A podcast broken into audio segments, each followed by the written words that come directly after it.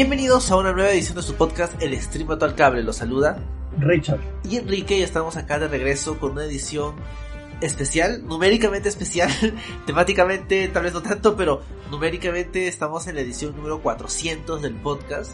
Veíamos hace un ratito mientras nos organizábamos para esta edición que el número 300 fue hace más o menos dos años, justamente más o menos en marzo del 2021, que se lo dedicamos a, los streaming wars, que de hecho de, de lo que comentamos en marzo 2021 a marzo 2023 hay algunos, algunas novedades, ¿no, Richard? Sí, Enrique, bueno, vamos grabando hoy este podcast 10 años, más de 10 años. Es un gusto, evidentemente, estar siempre hablando de lo mejor de la televisión y el streaming y cómo ha cambiado todo el panorama televisivo desde cuando empezamos el streaming al cable e incluso ahora, como tú dices, chiquito, ¿no? Desde hace menos de dos años cuando grabamos ese programa número 300 sobre los streaming wars y cómo ahora el programa es medianamente distinto incluso no dentro de esta distinción que tenemos ahora, cada una de las cadenas o señales de streaming tiene su propio mundo, su propia lógica, ¿no? No solo por la calidad de los programas que presenta y la cantidad también, sino porque cada uno de estas este, pequeñas casas televisivas, y hablamos de términos antiguos, tiene sus propios problemas, ¿no? Después de, dos años de empezar a hablar de los streaming wars, podemos decir que todos y cada una de ellas ha sufrido algún tipo de problema distinto, incluso las más poderosas, ¿no es así? Es verdad, o sea, veo acá el, dibujo que hicimos para esa edición, donde estaba Netflix, Apple TV, este, Disney Plus, este, Amazon, y la verdad es que y Hulu. Y de ahí a la, actualidad, cada una de esas plataformas tiene sus propios dramas, sus propios problemas a nivel creativo, a nivel ejecutivo, a nivel técnico y sus propias controversias en cuanto a su contenido.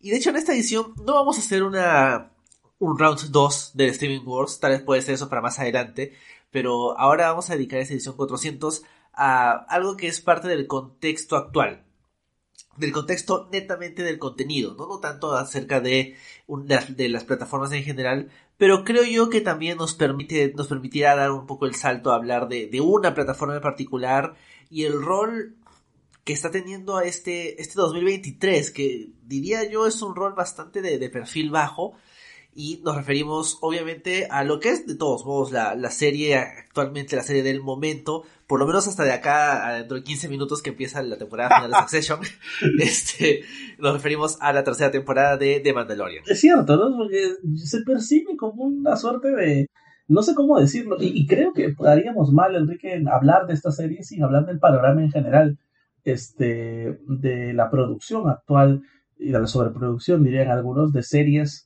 sobre ya no solo superhéroes, que se habla de un cansancio de superhéroes en cine y en televisión, sino de estas grandes producciones épicas, ¿no? Mezclamos acá superhéroes con franquicias como Star Wars y el denominador común evidentemente es Disney, ¿no? A lo que fue hace un par de años, por todo lo alto, ¿no? La salida de este titán de las streaming wars, justamente Disney Plus, eh, que tenía Star Wars, que tenía Marvel, que tenía mucho poder en sí mismo, a un par de años que ha pasado eso y se siente que se ha descafeinado un poquito. ¿No? Tú usas un buen término para referirte a ellos, ¿no? Como que están pasando por debajo del radar, están pasando solapas, ¿no? Y claro, no hay series de Marvel por ahora, eh, las series de Star Wars que han sacado, digamos, este, eh, han pasado por una suerte de perfil bajo, bueno, Ando no la ve mucha gente, aunque fue buenísima, y ahora Mandalorian ha regresado, estamos hablando de la mitad de esta tercera temporada, muy esperada, después de años regresa Mandalorian, y hay una sensación como que de, no sé si cansancio, desgaste, o desánimo con la misma, ¿no? Que al principio yo creía que era, no, porque ya tuvimos las sofás y como en las sofás la gente se ha cansado ahí, lo cual es mentira porque estamos marzo recién. Y hay una suerte del brillo de esas dos primeras temporadas que Mandalorian, recordemos, no solo revolucionó Star Wars, sino que impactó hasta en los premios, llegando a tener nominaciones al Emmy. Y ahora como que está ahí, ¿no? O sea, no es que esté mala, ¿no? Vamos a hablar justo de los primeros cuatro capítulos que hemos visto hasta ahora, pero hay algo creo que se ha quedado en en algún lugar, en algún viaje se ha perdido, ¿no? Y eso, Enrique, sí debe ser preocupante para Disney, que en teoría en esas streaming wars debería ser junto a HBO el rey y la reina del tablero.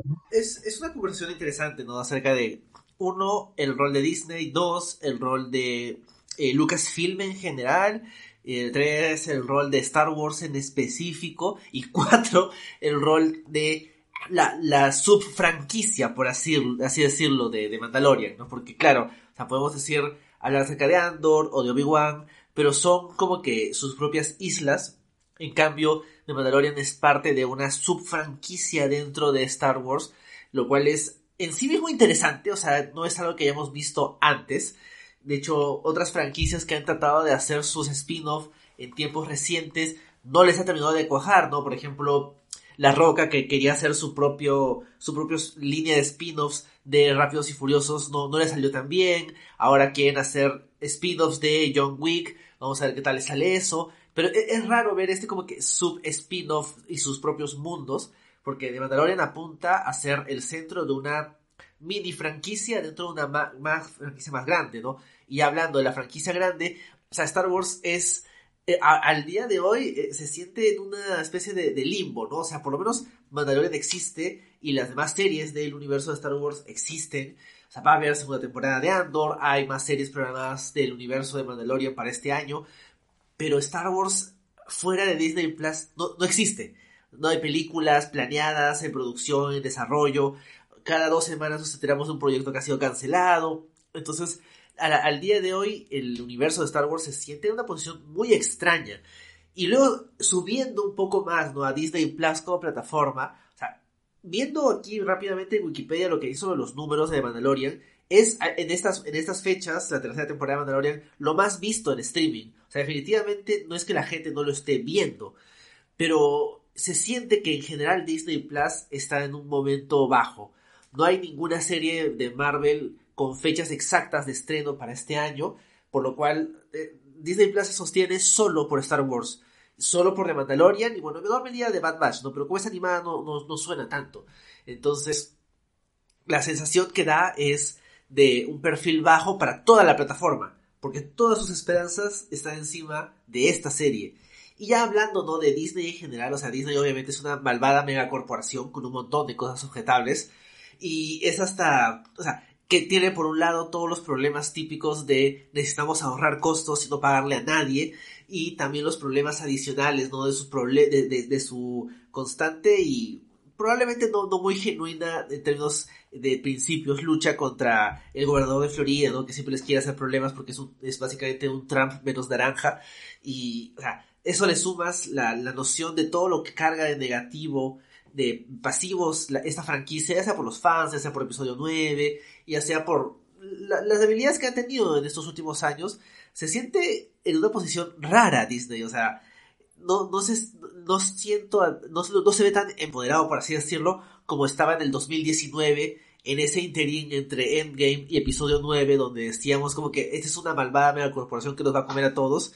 Ahora se siente como si efectivamente es una malvada mega corporación que nos va a comer a todos, pero se la siente como que herida, como que está, no, no está en su, en su mejor momento, lo cual es extraño. O sea, en cierto modo es bueno, ¿no? Porque es bueno que esté la, la megacorporación esté mal, pero a nivel de cómo eso afecta al contenido en sí mismo y sobre todo la percepción que da ese contenido, o sea, es interesante, o sea, y tal vez, qué pena que no hay ninguna serie de Marvel que comentar, porque siento que si habláramos de Marvel hay más caos que comentar, en cambio en Star Wars por lo menos existen las series. Creo que hay dos factores para hablar en corto de esta mini crisis, porque vamos, es una mini crisis. La gente igual sigue yendo en menor medida. Esto no es un podcast de cine, pero es evidente la baja en las audiencias de cine por un millón de motivos, ¿no? Este, en parte tiene la culpa el streaming también, pero no, pues el streaming no va a matar al cine, pero sí lo ha debilitado. Pero también es por una saturación, ¿no? Sí, ya hay una saturación en una época donde te das cuenta que ni Ant-Man ni Shazam hicieron los números que otras franquicias han hecho, que es cierto que es Ant-Man y Shazam, no es ni Superman ni, ni Spider-Man, pero igual se nota un desgaste en la gente, no solo ya, como te decía, de estos superhéroes, sino en realidad de cualquier IP más o menos este, eh, super industrializada por Disney, ¿no? En el caso de esto alcanza Star Wars. Y por eso creo que ahí le han hecho el pare desde Lucasfilm, desde Disney, perdón, a varios proyectos de Star Wars que ya venían. Para bien algunos, como el proyecto que tenían Benioff y Weiss, los showrunners de Game of Thrones, y para mal en otras cosas, como habían proyectos interesantes, ¿no? Sobre directores y directoras que más o menos tú decías, mmm, esto puede ser interesante, un Star Wars con Patty Jenkins, ¿no? O un Star Wars, este, el Star Wars de Ryan Johnson, pero al final como esas cosas se han quedado congeladas, ¿no? Y en ese sentido, sí, diría que tal vez estamos en una época donde hay un cansancio de la gente, donde tal vez los horizontes se pueden haber ampliado un poco más, donde hay mucho que ver y eso también impacta porque ya pues se cayó Star Wars, se cayó este Marvel, pero no es el fin de las, de las IPs, ¿no? La gente está yendo a ver otras cosas, o sea, donde, donde tal vez estamos este, viviendo nuevamente una ola de guiarnos en base a lo que hacen las estrellas, ¿no? Porque John Wick 4 la ha destruido en el cine, Tom Cruise 2 también, y son películas lideradas por dos cincuentones. Tom Cruise incluso tiene 60, me parece. Entonces, claro, hay, hay como una suerte de, de, cambio en la industria que es bien interesante analizar y que evidentemente el resultado es el resentimiento de Marvel y Star Wars, ¿no? Que ahora es, es interesante como de la mano las comentamos como si fueran dos hermanitos y eso es lo que ha causado Disney al tener el monopolio de las dos grandes IPs de, del mundo mundial, por así decirlo, ¿no? Y en ese sentido, lo que antes era fresco, que Mandalorian fue una bocanada de fresco para un Star Wars que venía debilitado del triste final con episodio 9 de esta nueva saga que tuvo hace un par de años, ¿no? Mandalorian era como que una vuelta a los inicios, ¿no? Del space opera y de los samuráis, pero también reconociendo, por ejemplo, toda la, eh, la el, la herencia de los spaghetti western y era una serie muy, muy este, simple y a la vez muy efectiva. Y una buena serie. Acá la hemos destacado, incluso estaba en el ranking de lo mejor del stream del cable. Y ahora siento que eso ya se acabó. Y también hay que hablar, Enrique, ¿no? Le, es lo que pasa. Cuando una serie llega a su tercera temporada, hay un desgaste natural. Cuando pasa mucho tiempo entre sus dos temporadas, entre la dos y la tres han pasado dos años. Ha pasado incluso una serie que es casi, casi necesaria de ver para entender en qué estamos ahora en Mandalorian, que es el libre Boba Fett, que no le gustó a casi nadie.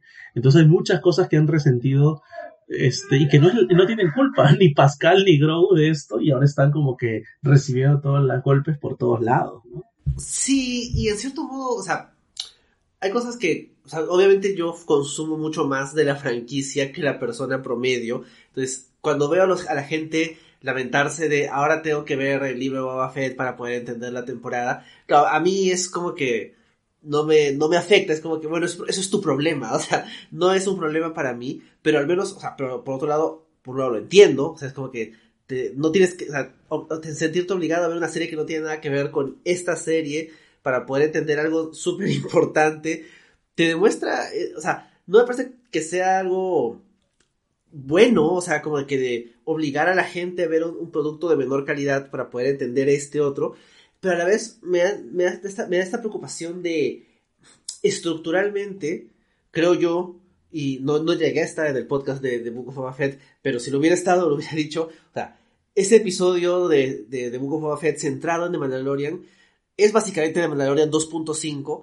y allá viendo, ha visto la tercera temporada, la tercera temporada debió empezar con ese episodio, o sea, si alguien, así como hay gente que edita este, las precuelas para quitarle lo, lo, que no les gusta, alguien debería hacer como que un edit de, de Book of Boba Fett, pero solo el arco de Boba Fett, quitándole las partes de, de acerca de, de, Mandalorian, que de hecho son las mejores partes, y convertir esas partes en un episodio de Mandalorian, como que un episodio, un episodio cero de la temporada 3, y siento yo que haría que ese, esos cinco episodios, no los cuatro que son de verdad la temporada 3, más este episodio cero, hacen un, grupo, un producto un poco más, más sólido que, que solo los cuatro episodios que ya hemos visto. Pero dicho eso, o sea, a pesar de que efectivamente hay algunas cosas que se le puede criticar a la temporada 3, siento yo que, o sea, no me, no me ha disgustado hasta ahora. O sea, sí se nota las, las debilidades y creo yo que hasta, hasta este punto es más flojita que las dos primeras, pero no me ha disgustado y siento yo que a medida que la serie abandona esa estructura de eh, la, el, objetivo semanal, ¿no? La, la misión semanal en, la vida de Dean Yarin como cazarrecompensas, o sea, por un lado, las series eventualmente hacen eso, ¿no? O sea, sin ir muy, yendo un poquito a, a un nivel de calidad muy distinto, este, la primera temporada de Justified era relativamente individual, con un poco de un arco hacia el final. Y la segunda es, un arco. Y la tercera también. Y la cuarta un arco pero un poco distinto. Entonces creo yo que no está mal que a medida que avanza la serie abandone un poquito es, esa naturaleza episódica. Que de hecho sea de paso la serie sigue siendo episódica. Pero no, no es una, una, una episódica de misiones. sino episódica de, de cosas que, de arcos pequeños, lo que pasa en cada episodio.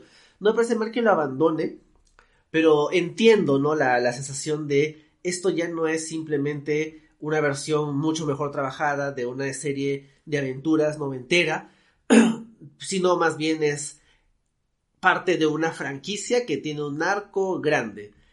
Y entiendo a la gente que dice, esto no es lo que me gustaba al inicio, prefiero bajarme de este coche porque ya no es lo que yo quería. O sea, siento que bajarse de este coche es demasiado, creo que ninguna serie eh, tendría que ser un nivel horripilante de la serie para bajarte del coche, como The Walking Dead, que siempre lo pongo como serie que nos bajamos del coche. No creo que Mandalorian sea horripilante, no creo que ni siquiera esté mala, o sea, creo que es una buena temporada por ahora, estamos analizando la primera mitad de la temporada, pero siento que está allí, que no me ofrece nada nuevo, o sea, yo veía los capítulos, llegué hasta el final, hasta el cuarto de esta tercera temporada y dije, o sea, entiendo qué está pasando, entiendo que hay un viaje de mando, el cual lo sentí muy ligero, tal vez muy corto. Entiendo que hay un viaje de Grogu, pero también digo, no hay nada espectacular más allá del aprendiz que se vuelve adulto, que ya lo he visto en otros lados. Y el mundo externo y los personajes terciarios, por así decirlo, no me aportan nada, ¿no? Al punto que lo más llamativo de la temporada ha sido este tercer capítulo donde tenemos algo medio andoresco, me parece interesante. Además, como Andor se va reivindicando mes a mes que más pasa y lo extrañamos para su segunda temporada. Pero claro, comparándolo con Andor, Andor me ofreció un mundo de posibilidades de lo que Star Wars podía ser, una serie de espías en el espacio, en el mundo de Star Wars, ver TIE Fighters con espías. Y acá es mando siendo mando, lo cual no está mal, pero incluso si fuera así, me gustaría ver más de esa esencia original del spaghetti western, ¿no?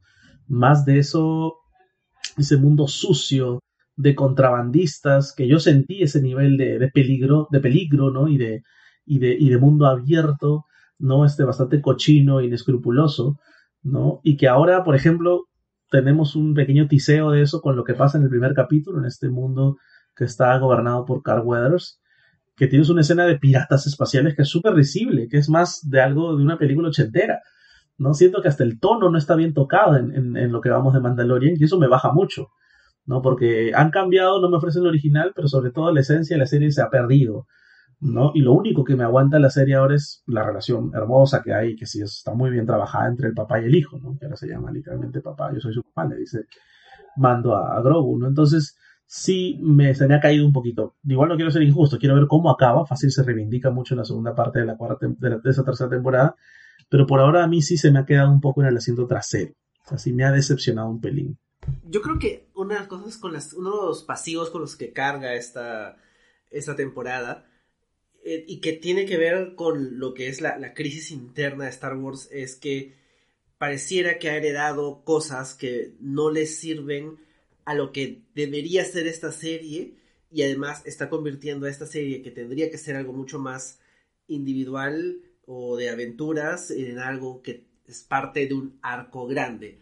Que tal vez ahí es eh, pecar un poco de, ser muy ambiciosos, ¿no? O sea, creo yo que el setup que había en la segunda temporada era una mezcla entre fanservice, una mezcla entre setup de lo que viene después, pero también se sentía relativamente bien insertado en el arco de, de, de, Mando, ¿no? Y de su relación con Grogu. Aquí, hasta, hasta el punto de lo que hemos visto, algo que todavía no, no termina de quedar claro de cuál es el objetivo de la temporada. A mí el tercer episodio, la verdad que me pareció bastante interesante. Recuerdo que cuando se anunció que era un episodio de 50 minutos, la gente estaba como que súper emocionada, ¿no? Porque, claro, mayor duración implica para, para algunos este, calidad, ¿no? Pero cuando se dan cuenta de que en realidad de los 50 minutos, solo, no sé, 10 son acerca de, de mando, la gente se decepciona. Pero creo yo que, por un lado, temáticamente lo que te muestra el episodio y la apuesta de los, de los showrunners de vamos a dedicarle a este episodio a un personaje terciario que probablemente no volvamos a ver, me parece relativamente no arriesgado, ¿no? Porque finalmente esto es Disney, pero dentro de los, de los parámetros de lo que Disney te deja hacer, interesante. O sea, es un episodio donde tienes muy poquito de Baby Yoda y ese es como que la, el, el, gancho central de la serie y en lugar de eso te enfocas en un personaje terciario, uno, que permite tener una visión más cínica del de resultado final de lo que de, lo, de aquello por lo que lucharon los protagonistas de las películas. Que creo yo que es algo que le fastidia a mucha gente no la idea de pero hicieron todo esto y al final eh, no, no cambió nada. Que no es tan cierto, ¿no? O sea, no, no es que no cambió nada, pero el hecho de que los personajes ahora vivan en un mundo bastante imperfecto, casi tan imperfecto como el de las precuelas, es temáticamente bien interesante y, es lo que podemos hacer como que una un contraste hasta, hasta, hace más triste el arco ya trágico, por ejemplo en Andor, de que hace todo lo que hace y al final el mundo que obtiene no es muy distinto a, la república corrupta e inútil de las precuelas. E, eso temáticamente me parece bien interesante. El problema es que estructuralmente eh, siento yo que The Mandalorian no era la serie para esto. Incluso yo recuerdo de cuando se, no se canceló oficialmente, pero obviamente la serie, eh, la otra serie que, está, que estaban haciendo, este, Rangers of the New Republic, eh, murió, se entiende que era la serie que iba a protagonizar Gina Carano antes de que decidiera demostrar a todo el mundo cuán de ultraderecha era.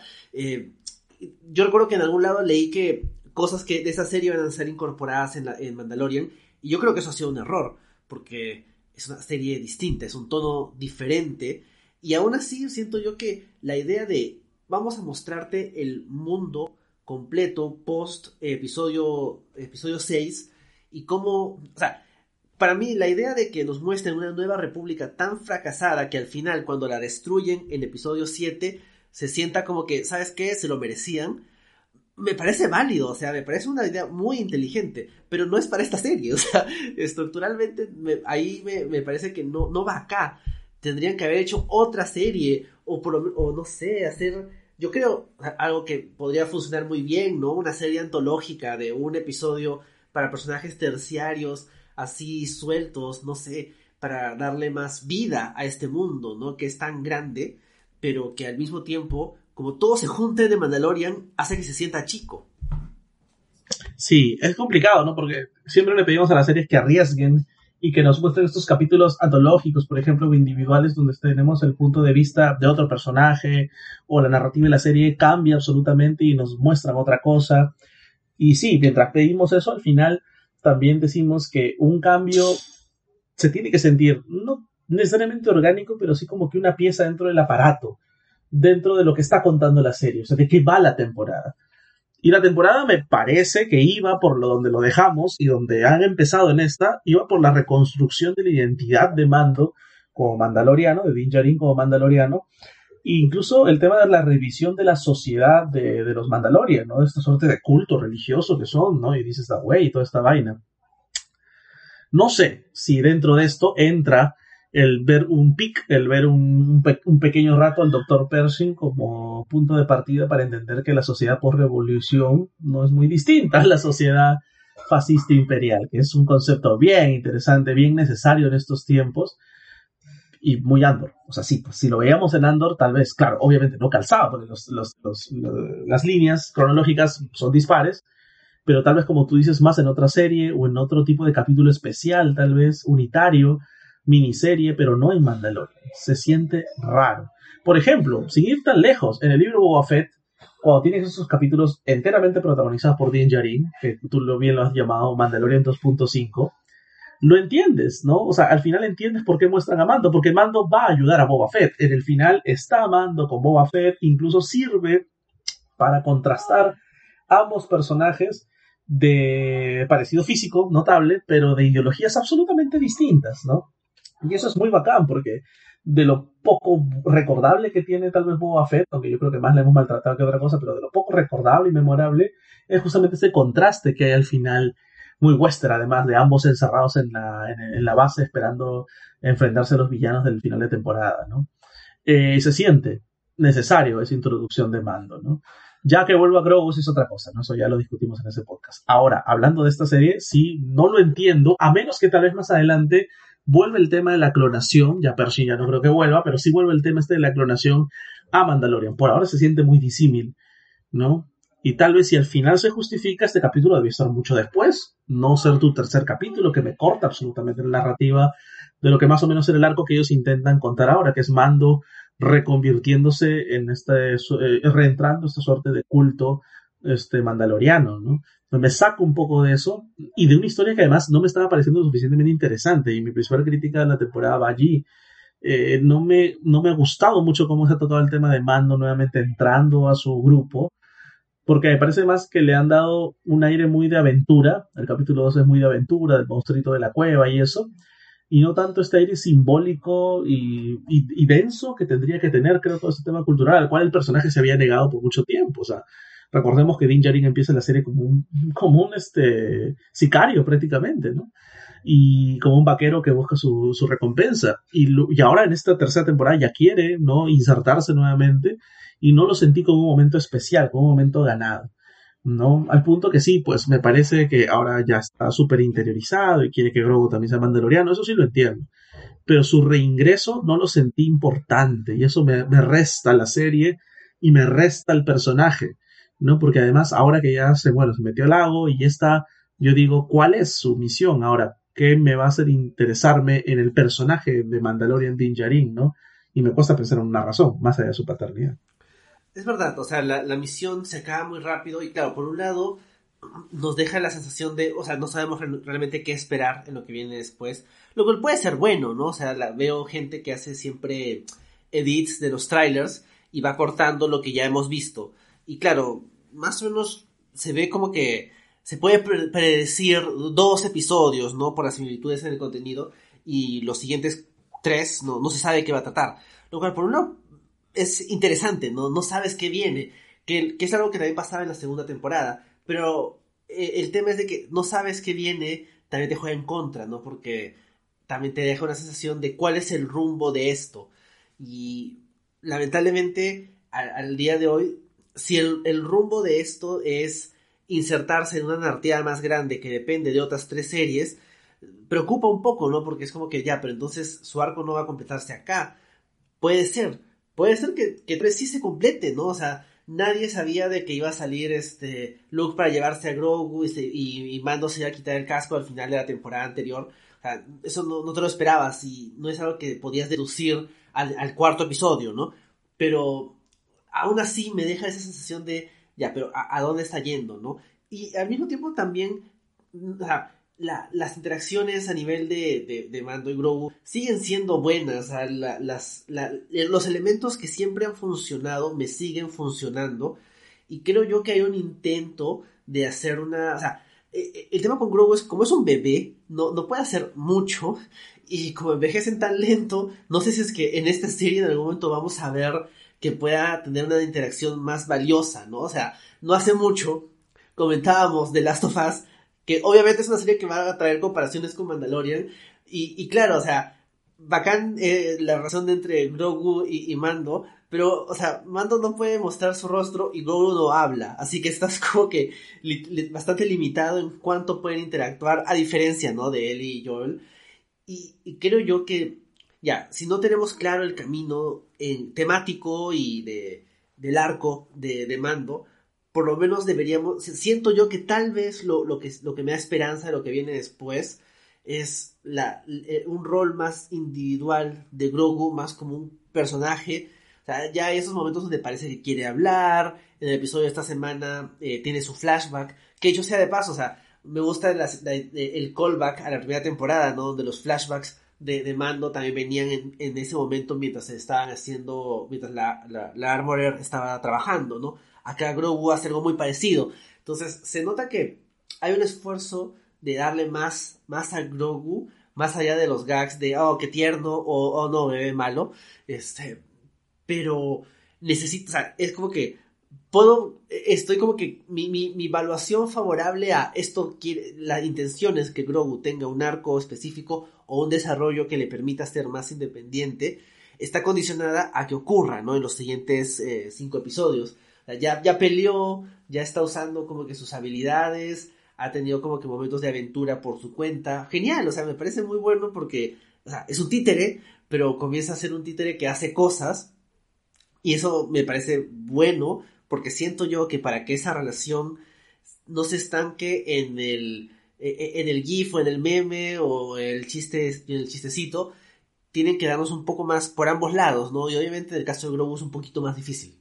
Yo creo que va a palidecer además con su serie con la que se están comparando en detrimento de Mandalorian, que es la Sofás. ¿no? La relación de él y Joel, decíamos hace un par de semanas, es lo que sostiene la serie, porque ambos son muy buenos personajes, ¿no? Y no solo son dos muy buenas actuaciones de Pedro Pascal y Bella Ramsey, sino que los personajes están muy bien escritos y te hace superar cualquier otro problema que la serie tiene, que ha tenido la primera temporada de las sofás. Acá el póster está muy bien, el meme está muy bien, son personajes que han trascendido en buena hora, ¿no? La cultura popular, pero claro, no hay mucha posibilidad de crecimiento más allá de la relación padre-hijo, ¿no? Es una relación que no se va a complicar porque Grow ni siquiera es un adolescente, que digamos es la edad donde se complican las cosas, es un bebito tierno.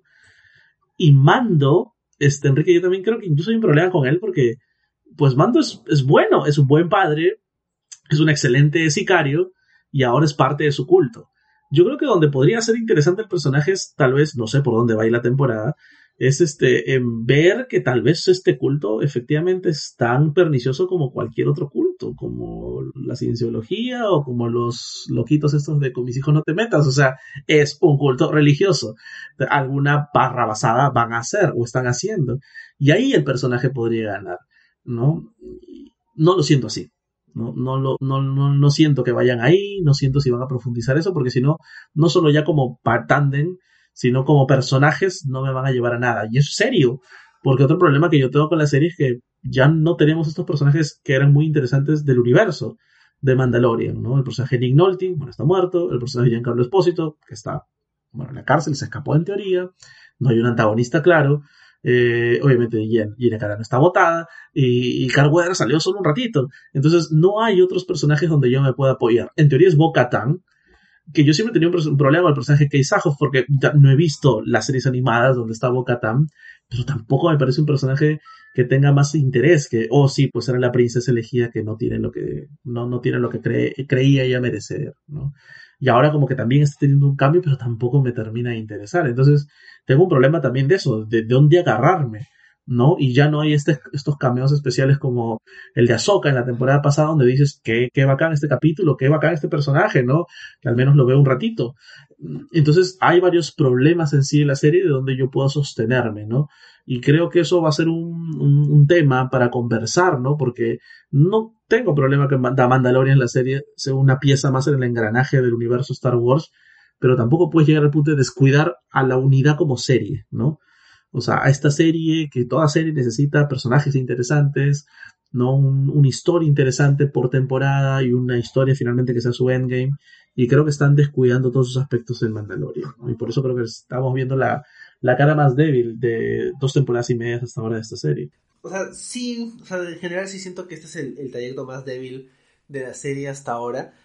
Sí creo yo que ahí en el tema de la secta, o sea, medio accidentalmente, la, la, no exactamente la tesis de la serie, no, pero la, estamos, hemos ubicado al personaje en medio de una secta ultra religiosa y, y más o menos como que la, la serie es un poco este, amigable con ellos, lo cual, o sea, no, no es particularmente algo que se sienta desde nuestra perspectiva algo bueno, porque obviamente cualquier secta se siente como algo negativo.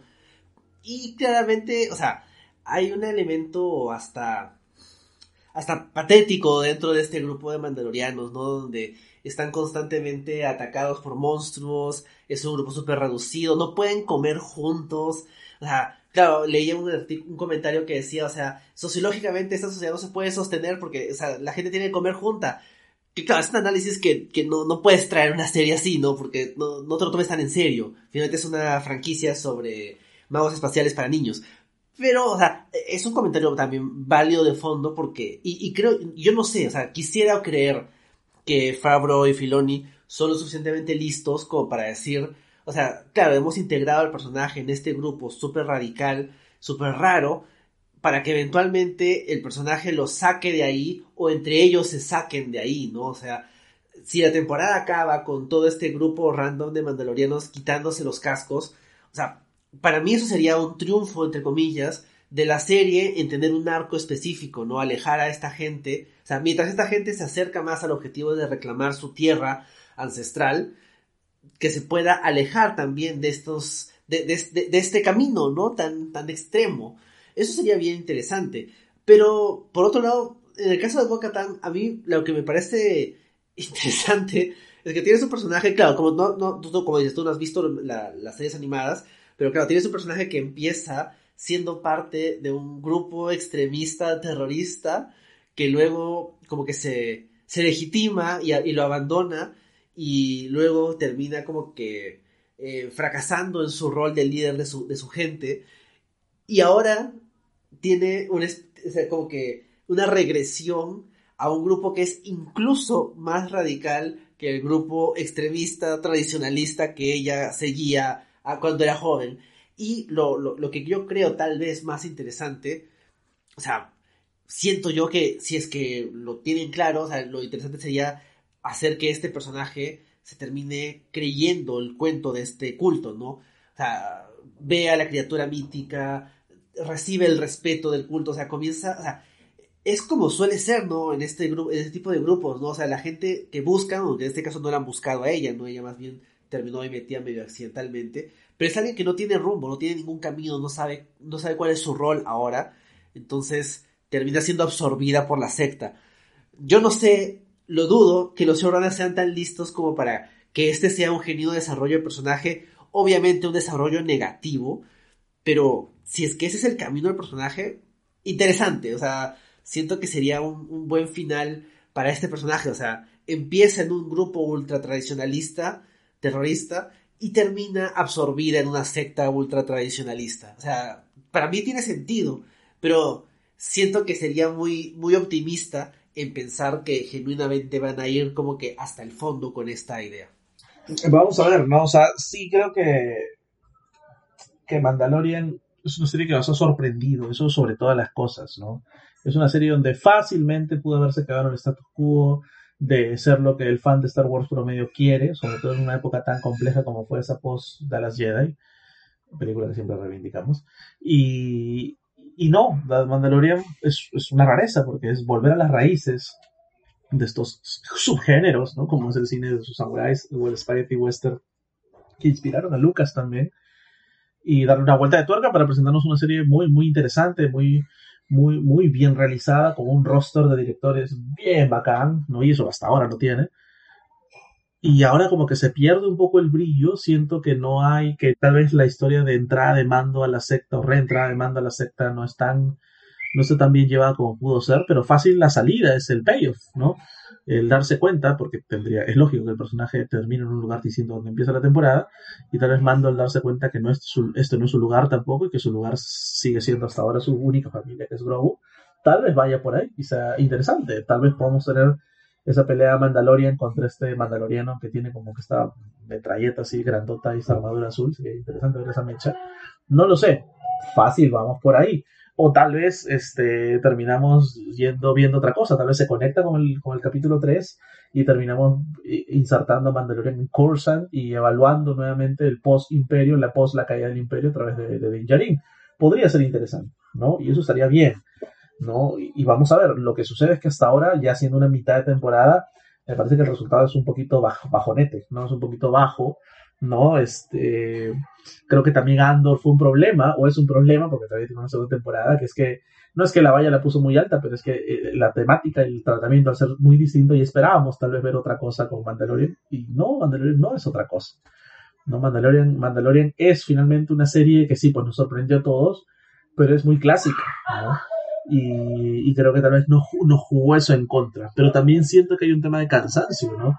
Siento que, eh, como tú bien lo decías, ¿no? Mandalorian es la serie del momento hasta ya no 15 minutos, ya hace 20 minutos dejó de serlo porque regresó Succession. Y, y, claro, en un mundo donde tú tienes un montón de otras cosas mucho mejores, esto que nadie se irrite, o sea, Succession es una serie a kilómetros luz de Mandalorian y no pasa nada, las dos siguen siendo muy buenas series, obviamente tú le vas a dedicar menos ganas y menos tiempo a ver algo como Mandalorian, ¿no? Y, y claro, te cuesta reconocerlo, porque Mandalorian es la serie que ha parado Star Wars en los últimos cinco años. Pero cuando no está tan cohesionada, compacta como antes, le empiezas a ver las costuras y empiezas a darte cuenta que, mm, sí, pues tal vez Grogu no es un personaje tan interesante porque es más un peluchito que un personaje. Mm, tal vez Din Djarin palidece contra el mismo Joel, hablando de personajes Pedro Pascal. Mm, y tal vez en el mismo universo Star Wars se están contando cosas más interesantes como en Andor que como acá. ¿No? Entonces, a la hora de contrastarla, se te cae y se resiente, obviamente, la serie, sin dejar de ser la buena serie que es, porque por el momento sigue siendo una buena serie. Entonces, vamos a ver por dónde van los tiros. Obviamente seremos justos cuando acabe la temporada y ahí la comentemos en su totalidad. Nos pasarán cuatro semanas todavía. Y veremos, veremos este, qué otras sorpresas nos tienen, nos tienen en el camino. Igual es una serie tan corta, Enrique, de ocho capítulos. Claro, mucho tiempo no hay. Así que vamos a ver, solo quedan cuatro capítulos. Es poco menos de dos horas. Es verdad, o sea, es poco menos que cualquiera de las películas. O sea, vamos a ver qué tal, qué tal encaminan esto. Sí, es, espero yo que no vuelva a pasar que se sienta que un episodio le pertenece a otra serie. Ah, como decíamos hace un rato, o sea, genial que tomen red, que tomen eh, riesgos, pero a veces esos riesgos tienen que estar mejor pensados, ¿no? Dentro de la estructura. O sea, si, la próxima semana el episodio es animado, es un riesgo, pero no va a funcionar. Entonces, creo yo que vamos a esperar con cierta preocupación, pero también un poco de optimismo a ver cómo termina la temporada. Como dices, no es una temporada muy larga, no es en general, nunca ha sido una serie particularmente larga. Y, o sea, espero que lo que sea que hagan en lo que queda sea la historia de Mando y acabe y, cierre esa temporada. Que no se sienta simplemente como un... Eh, una parada más en el camino de un arco más grande que después se va a juntar. O sea, si es que eso va a pasar, que sea entonces en las otras series, no en Ahsoka, en Skeleton Crew, no en esta que siento yo que ya tenía una identidad definida, un arco establecido, personajes establecidos, y que por respeto, ¿no? A, esta, en su momento Mandalorian cargaba la franquicia, ¿no? Después de lo desastroso de episodio 9, creo que episodio 9 sale en medio de la temporada 1 de Mandalorian y creo que cuando para cuando acaba episodio 9 quedan dos episodios, cuando para cuando se estrena episodio 9 quedan un par de episodios de Mandalorian y en su momento todo fue como que qué bueno que quedaran un par de episodios para por lo menos terminar el año con algo bueno de Star Wars y no el desastre que fue episodio 9. Y da un poco de pena sentir de que ahora más bien la Mandalorian carga una mini franquicia que lo obliga a, no a cargar el peso de la marca, sino más bien a cargar el peso de una trama que se siente que le han puesto un poco encima por el éxito que tuvo.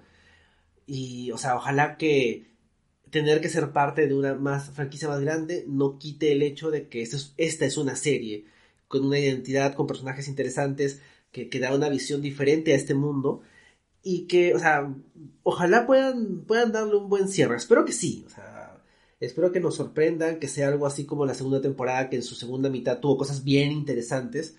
No todo tiene que ser de el, el, objetivo de la semana para tener cosas interesantes. Así que vamos a ver, vamos a ver qué es lo que, qué es lo que sale en los episodios que quedan. Sí, finalmente, yo creo que no iba a tardar mucho que llegue este día, Enrique, y que paradigmático que sea nuestro episodio 400 va a llegar un momento donde, ya, llegó ese momento, donde hay 1300 series que ver. Y ahora está llegando ese momento donde vemos que la calidad igual se mantiene, porque esto de que se acabó la segunda hora de la televisión, lo venimos diciendo creo desde el inicio del stream del cable, y es mentira, todos los años salen buenas series. Algún año es más potente que otro tal vez, pero por ejemplo, nunca hemos tenido problemas para hacer el ranking, ni nosotros ni cualquier crítico de televisión, porque hay al menos 10 series notables todos los años. Y va a llegar ese punto donde ya no solo hay muchas series que ver, ya llegamos a un punto de que hay muchas buenas series que ver y tenemos que discriminar, o lo peor, algunas serán vistas y serán poco recordadas. No al punto de tal vez ver las series en velocidad 1.5, no que eso ya obviamente es bajo, sino ver las series genuinamente y no recordarlas o simplemente decir es más de lo mismo. Y es triste porque con las series de Marvel ya medio anticipábamos eso, o sea, ah, qué bien Hawkeye, ah, qué bacán estos, estos, estos caras en Moonlight, pero te quedaba la sensación de que era más de lo mismo. Nada te sorprendía, como tal vez lo hizo solamente Marvel con, no sé, WandaVision, por la narrativa.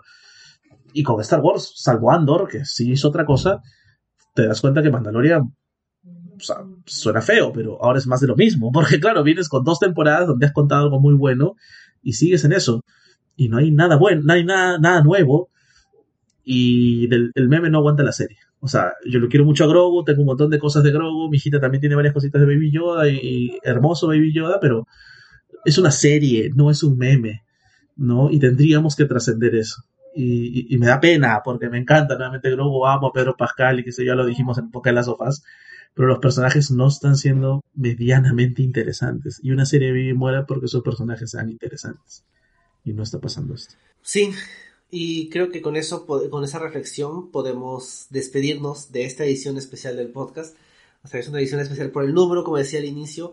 Temáticamente tal vez no tanto, pero creo que sí valía la pena tener como que una parada. Normalmente no hemos comentado la mitad de temporada de Mandalorian, pero ahora sí, tanto por, sobre todo por el, por el estado de la franquicia, ¿no? Que es algo que nos preocupa tanto a ambos que somos hinchas de Star Wars en distinto nivel, en distinta medida, pero obviamente a ambos nos gusta. y el día de hoy, como casi todo lo que hace Disney se siente como que en un, en un punto complicado. Vamos a ver si es que el resto del año es mejor, por lo menos en las series, porque en el cine no va a haber nada por los próximos dos, tres años. Así que, en fin, creo que eso sería todo por esta edición, ¿no, Richard? Sí, estaremos en un mes exactamente a finales de abril para hablar ya de la tercera temporada finalizada de Mandalorian. Y en el interín esperamos que la serie mejore. Obviamente sigue saliendo un montón de series. Ya tenemos nuestro calendario de abril. Obviamente regresó Succession. Así que no podemos ser más feliz del inicio del fin. Van a ser ocho semanas intensas y muy tristes. Evidentemente ese podcast será histórico. Así que guardamos la celebración para ese podcast donde hablemos del final de Succession. Pero por eso justamente, ¿no? O sea, la televisión, con todos los cambios, con todos los streaming wars, cuando empezó el stream al cable, o sea, hace 400 programas, Enrique, imagínate, este, solo había Netflix, básicamente, en Perú al menos, ¿no? Y seguíamos viendo los streamings ilegales que había mil páginas de eso, han bajado incluso. Ahora tenemos los 8 o 9 servicios de streaming, de los cuales solo tenemos la mitad, porque evidentemente nadie puede, creo, costear los 8 o 9 servicios de streaming legales que hay.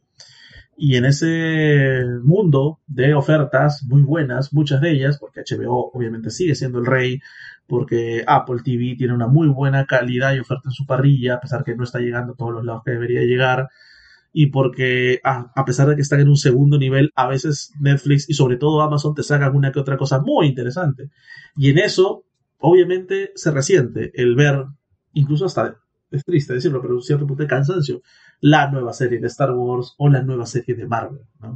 Cuando ya eres una piecita en un engranaje grande, eso para algunos al menos, y al menos para estos dos tipos aburridos del stream del cable, este, te puede parecer como que ya no hay nada sorprendente, o tendrías que estar un nivel muy alto, ¿no? Muy, muy alto, o ofrecer un, algo radicalmente distinto como Andor para engancharte. Y con Mandalorian, al menos por ahora, no ha pasado eso, así que que no se malentienda, que acá no digamos a nadie, pero veremos por dónde va y esperemos que nos pueda sorprender, ¿no? Sí, Sí, esperemos. Pero bueno, como dices, hay mucho que ver, hay cosas significativas. Cuando toque hablar del final de Succession va a ser importante, va a ser el, el más importante de esta primera mitad del año. Y bueno, como siempre estaremos acá para comentar las series. Pueden encontrarnos en Spotify, Evox, Google Podcast y Apple Podcast como el Streamator Cable, también con ese nombre en Instagram y Facebook y en Twitter como arroba podcastsmack. Nos vemos la próxima semana. Gracias por habernos acompañado en estos 400 capítulos. Sigamos juntos y juntas hasta el siguiente Landmark. Chao. Muchas gracias a todos por habernos escuchado en estas ediciones. Gracias Richard. Adiós.